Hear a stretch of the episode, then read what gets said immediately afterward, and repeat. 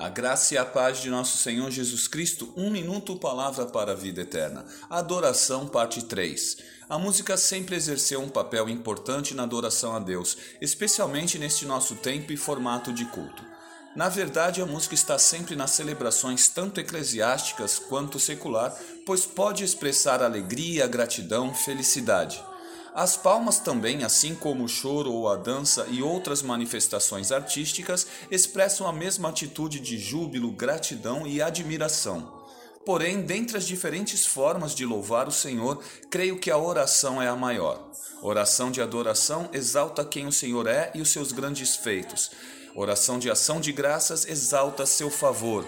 Oração de confissão de pecado, exalta sua misericórdia. Oração de petição e súplica, exalta sua compaixão. Oração de intercessão, exalta seu poder. Salmos 98, 8 e 9.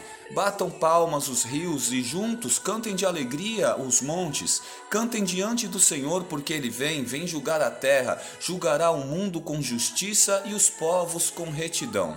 Hoje eu quero te convidar a tirar um tempo para adorar a Deus. Salmos 19, 14. Que as palavras da minha boca e a meditação do meu coração sejam agradáveis a ti, Senhor, minha rocha e meu resgatador. Aleluia. Amém.